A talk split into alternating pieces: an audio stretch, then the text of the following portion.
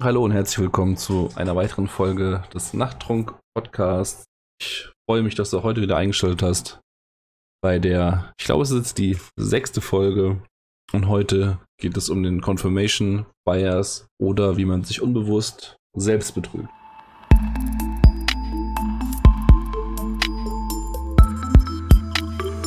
Der Confirmation Bias, wie gesagt zu Deutsch Bestätigungsfehler, äh, ist der Vater aller kognitiven Verzerrungen oder aller kognitiven fälschlichen Wahrnehmungen.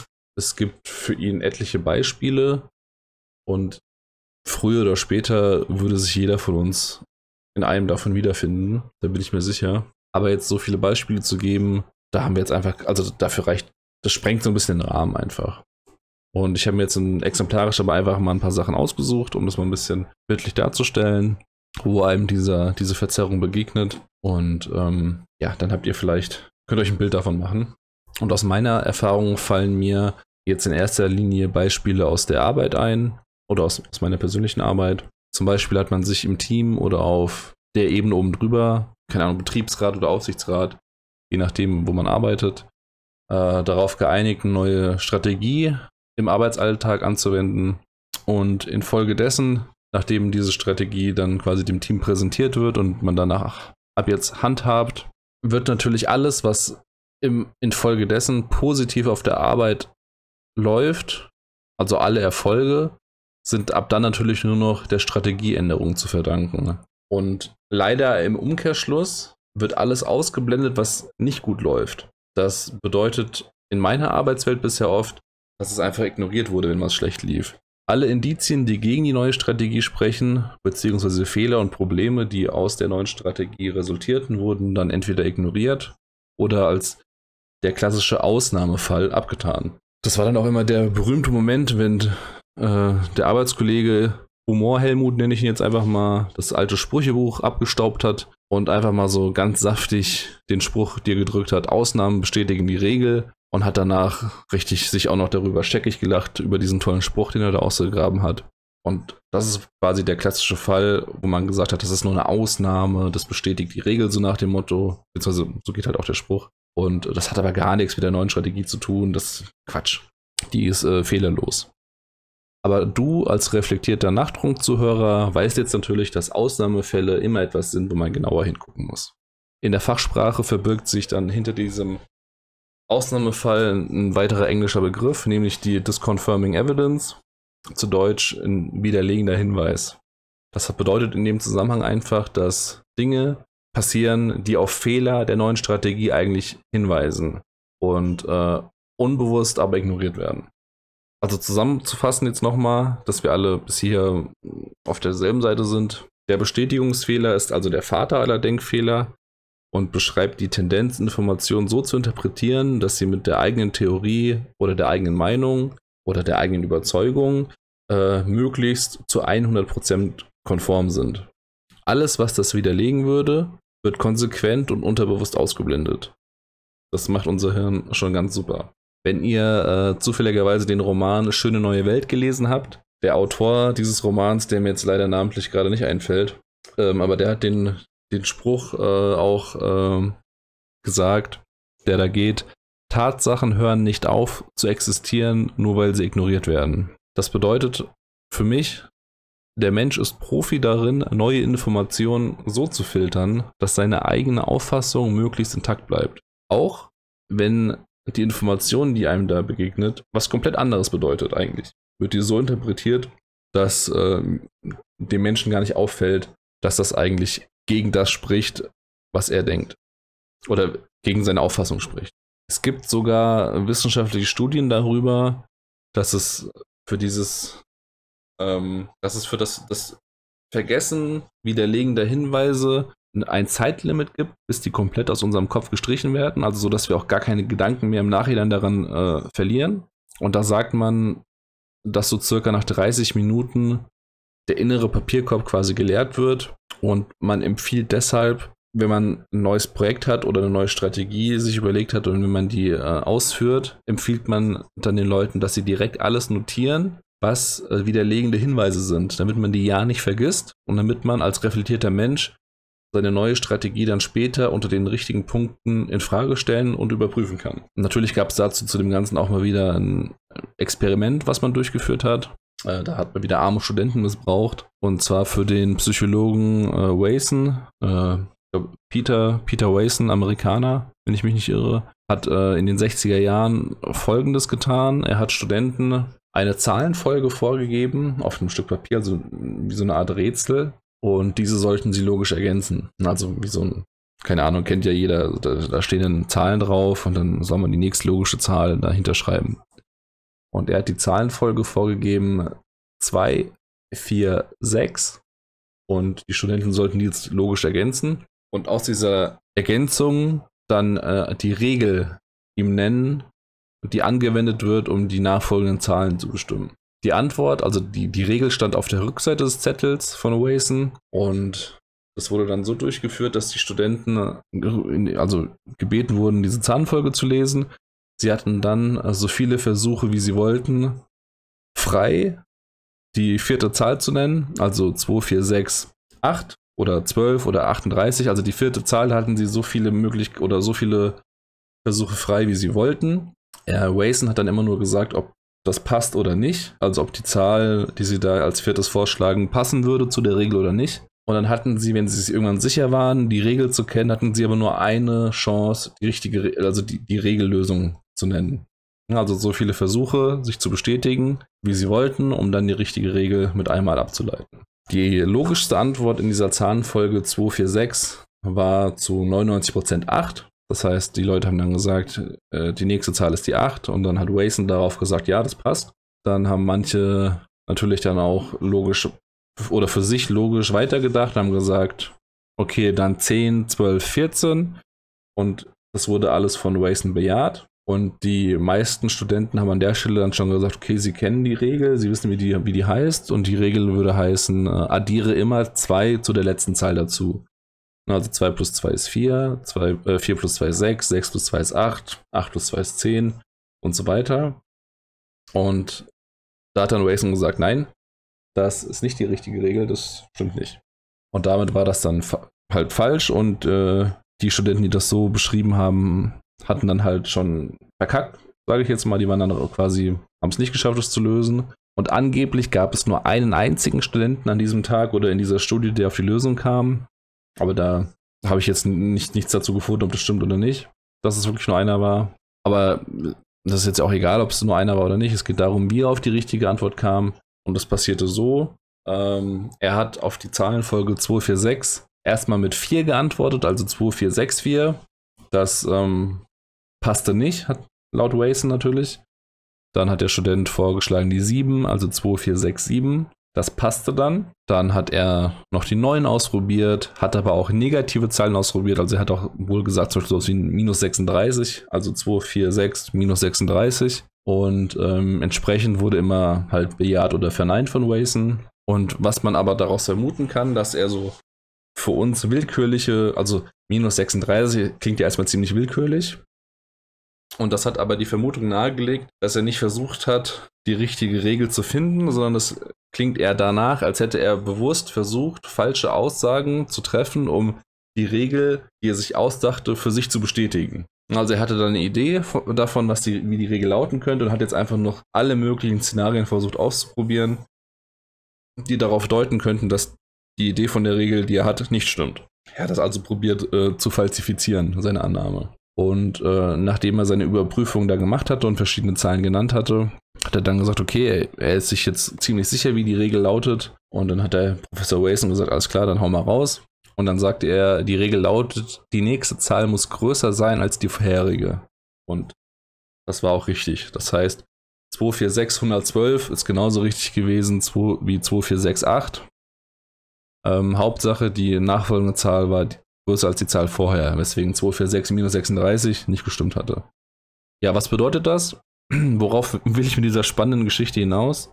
Es geht darum, dass scheinbar nur ein einziger Student sich also dieses Bestätigungsfehlers, den der Mensch hat, bewusst war und er deshalb ganz bewusst versucht hat, einen widerlegenden Beweis zu finden, bevor er ihn aus Versehen ignoriert, weil er, weil er sich seiner Sache so sicher ist. Ne, das heißt, er hat jetzt nichts dafür gesucht, was seine Annahme bestätigt, sondern er hat ganz bewusst geguckt, was dagegen sprechen könnte, in der Hoffnung, was zu finden. Ne, also hätte jetzt zum Beispiel die, hätte, wäre die Antwort auf 246 minus 36 gewesen, ja, das stimmt, dann wäre die Annahme, die er gehabt hätte mit, die nachfolgende Zahl muss größer sein, die hätte dann nicht gestimmt.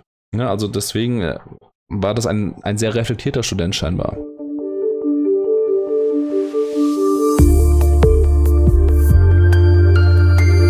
Schlaue Füchse behaupten jetzt zu der ganzen Thematik, wenn es diesen Fehler gibt, von diesem Confirmation Bias, von diesem Bestätigungsfehler, der nur entsteht, wenn oder wenn der Mensch versucht, seine eigenen Theorien um jeden Preis als richtig zu erachten, dann ist es ja einfach ganz logisch, wenn man diesen, diesem Fehler nicht unterliegen will als Mensch, dass man einfach keine Theorien mehr aufstellt, sondern wirklich nur noch nach den Fakten guckt.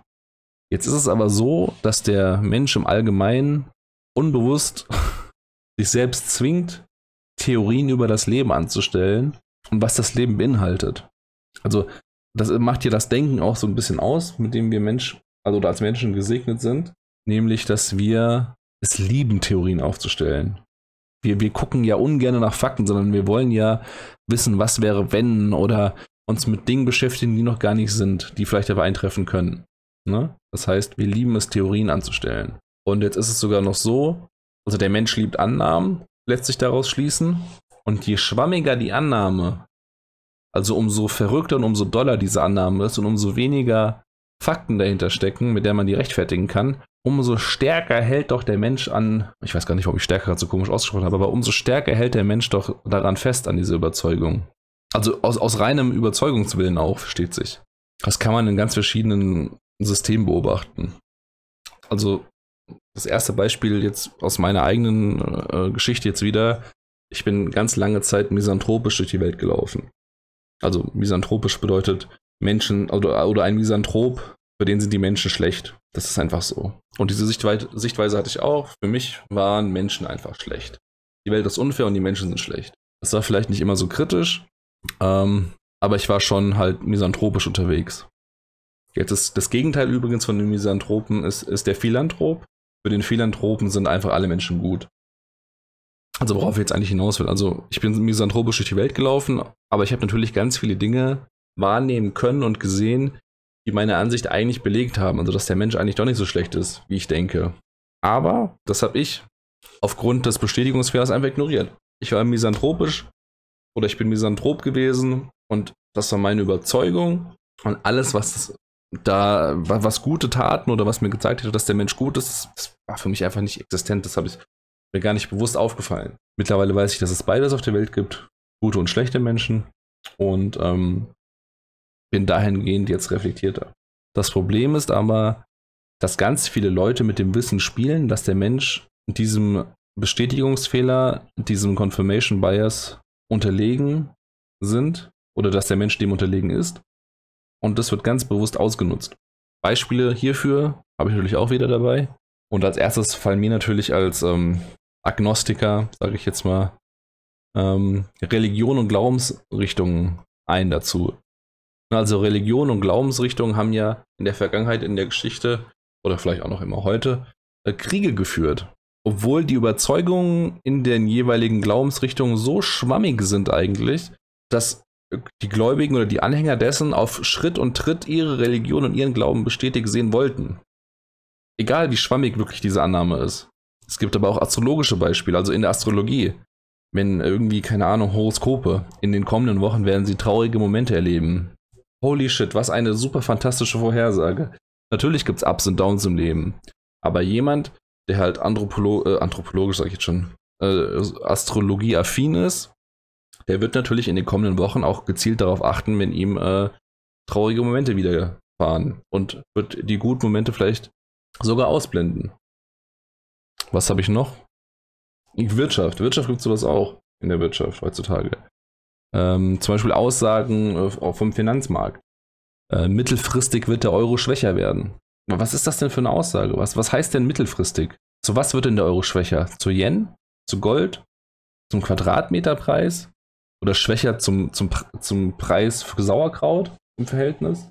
Aber Leute, die halt auf dem Finanzmarkt unterwegs sind und irgendwo gibt es dann, äh, bricht der Euro wegen irgendwas ein bisschen ein oder wird ein bisschen schwächer. Die sehen dann natürlich gleich dann da diese äh, Überzeugung bestätigt.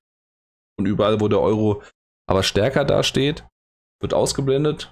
Und wie gesagt, das ist ja gezielt schon so schwammig formuliert, um einfach den, den Willen daran stärker zu halten, als er eigentlich ist. Also an der Stelle jetzt vielleicht auch nochmal kurz, ich will hier keine Stimmung machen gegen äh, Leute, die der, in der Wirtschaft arbeiten oder sich mit Astrologie beschäftigen. Ich will auch nicht gegen Religion oder Glauben stänkern. Das hat alles einen berechtigten, berechtigten Platz auf unserer Welt. Aber ich will wie immer einfach nur, dass ihr kritisch bleibt. Ne, auf Zack bleibt. Dass ihr nicht im Trott dahin schlurft und irgendwann fällt der Vorhang und ihr seid bis zum Lebensende äh, gefühlt all euren ähm, kognitiven Verzerrungen unterlegen gewesen. Es gibt auch noch, also jetzt gerade heute, ne, jetzt auch durch Corona oder irgendwie Startup-Unternehmen, jetzt darauf will ich eigentlich hinaus, ähm, irgendwelche Marktanalytiker.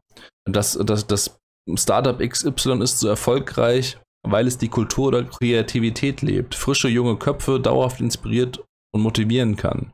Dann sucht sich dann noch irgendeinen, ähm, weiß ich nicht. Also ich, ich rede jetzt hier vom journalistischen Bereich, ne, wenn du in irgendwelchen Wirtschaftsmagazinen sowas liest oder in irgendwelchen komischen Artikeln. Dann sucht man sich noch irgendwie zwei weitere Startups raus, äh, wo auch äh, Kultur und Kreativität gelebt werden und äh, das ähnlich passt zu der Grundannahme oder zu der Grundüberzeugung und schon ist die Erfolgsrezeptur von, von Startups angeblich Kultur und Kreativität. Worüber man aber nicht spricht, ist mit den ganzen Projekten, die diese Voraussetzung auch hatten, aber einfach nicht am Markt überlebt haben, die oder weniger erfolgreich sind. Oder warum erwähnt man nicht erfolgreiche Startups, die das nicht haben und es trotzdem schaffen? Da wird dann bewusst nur nach denen geguckt, die die Annahme bestätigen. Das ist jetzt, und viele von euch werden sich jetzt sagen, das ist doch nichts Neues, wenn das in den Nachrichten steht oder in den Medien oder sowas. Ja, das ist jetzt auch nur ein Beispiel. Das ist jetzt so das einfachste Beispiel. Oder Yoga. Keine Ahnung, ich habe letztens einen Artikel gelegen, äh, gelegen vor allen Dingen, ich habe einen Artikel gelesen, ähm, dass das Yoga das, dein Leben oder erfüllender und glücklicher macht. Ey, also wenn Yoga dich glücklicher macht, super, dann freut mich das. Äh, das wird meditativen Übungen und Lebensstilen ja auch oftmals auch generell nachgesagt so. Aber ich möchte jetzt auch bitte mal Studien darüber sehen, über Leute, die ohne Yoga glücklich sind. Oder vielleicht auch Studien von Leuten, die Yoga machen und un unglücklich sind. Wir, wir gucken dann immer nur ganz bewusst natürlich auf die tollen Dinge. Also wie gesagt, wenn, also vielleicht schreibt von euch jemand den Bestseller Glücklich trotz Yoga. Also da würde ich mich sehr freuen. Äh, oder unglücklich trotz Yoga, so rum. Äh, aber sowas wird, wird, man wahrscheinlich nie lesen. Jetzt kommt noch das große Thema Internet wieder dazu, unter anderem. Äh, das tut uns da auch keinen großen äh, Gefallen, wenn es um kognitive Verzerrungen geht. Auch gerade um diesen Bestätigungsfehler. Der Mensch sucht ja gerne dann natürlich auch äh, im Internet nur Blogs, die seine Meinung bestärken. Oder schließt sich in Online-Gruppen zu einem Mob zusammen, der eine Meinung vertritt. Das ist jetzt ja heutzutage nichts Neues mit den ganzen Themen. Kennen wir alle. Worauf ich hinaus will, ist einfach, wir bewegen uns ganz automatisch nur noch in Communities von Gleichdenkenden. Ne, das alte Schwarz und Weiß, was früher schon funktioniert hat, funktioniert heute auch noch. Und sogar noch viel extremer. Weil die Mittel anders geworden sind. Weil es einfach einfacher geworden ist, sich in äh, seiner Überzeugung Leute oder Dinge anzuschließen, die diese Überzeugung bestätigen und verstärken. Aber heute bist du dafür verantwortlich, deine Glaubenssätze, in welchem Bezug jetzt auch immer, also Weltanschauung, Investment, Ehe, Diäten, was weiß ich nicht. Aber du bist dafür verantwortlich zu überprüfen, was passt und was nicht. Ausnahmen bestätigen nämlich nicht die Regel. Das ist nämlich der entscheidende Punkt. Wenn äh, die Ausnahme deine Überzeugung, deine Theorie killt, dann stimmt was nicht. Dann musst du gucken, warum was nicht passt und ob die Strategie vielleicht einen Fehler hat, ob die Überzeugung nicht die richtige ist, ob da vielleicht doch noch was anderes gibt.